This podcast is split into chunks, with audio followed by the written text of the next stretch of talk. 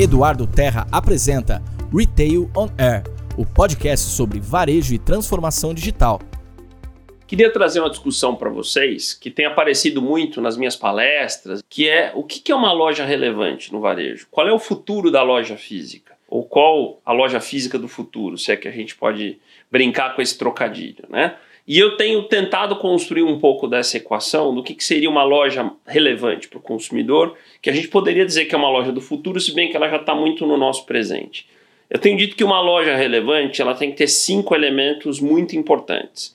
E quanto mais esses cinco elementos estiverem presentes, mais essa loja para o consumidor vai se tornar relevante. Então eu vou falar desses cinco elementos e vou dar alguns exemplos de cada um deles para vocês. Primeiro elemento, essa loja relevante ela não pode ter atrito. O atrito é tudo aquilo que faz a experiência de compra ser ruim. Joga o cliente para o mundo digital. Então, alguns exemplos clássicos do que, que é atrito. Fila é atrito.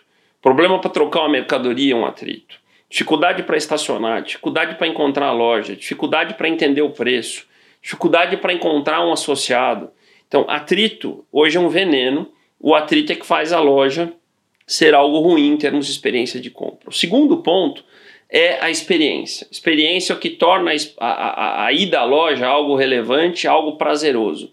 E as pessoas têm as suas necessidades sociais e gostam de ver gente, gostam de interagir com pessoas, e a loja cumpre com esse papel.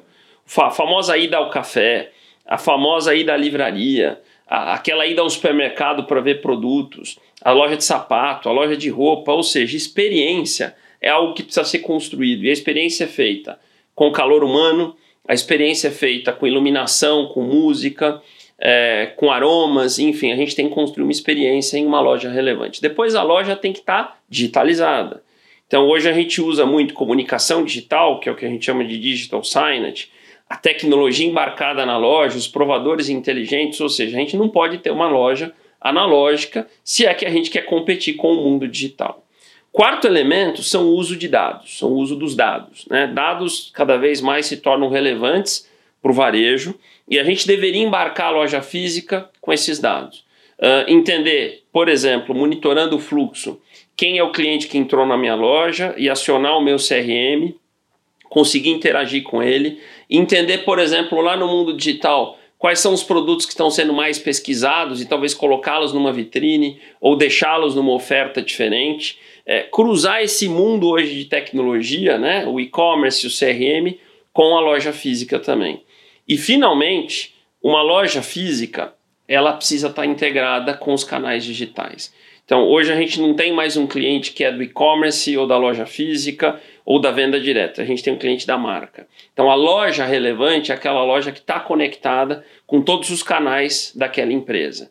Então, cresce aquele movimento de comprar online e retirar na loja, ou estar na loja e poder comprar um estoque que a loja não tem, mas que o que a gente chama de prateleira infinita gera. Uh, um exemplo que a gente vê hoje muito no Brasil são as livrarias, as drogarias, que reduziram um pouco o seu estoque em loja, mas aumentaram o seu sortimento. Ou seja, eu consigo comprar um livro super específico que aquela livraria não tem naquele momento, mas que através da prateleira infinita eu consigo comprar ou para receber em casa ou para retirar naquela mesma loja depois. Então, quando a gente começa a olhar esses cinco elementos, que eu vou repetir: menos atrito, muita experiência de compra, o uso de dados, uma loja mais digitalizada e integrada, a gente começa a olhar para uma loja de fato relevante para o consumidor. E essa loja relevante, tenho certeza que ela tem muitos anos de sobrevida, muitos anos de vida aí pela frente. Então, eu queria deixar aqui uma provocação para vocês nesse vídeo. No Brasil, quem, na opinião de vocês, já opera lojas com essas cinco características, ou pelo menos parte delas? O que, que a gente poderia mencionar como um exemplo de uma loja relevante no varejo brasileiro?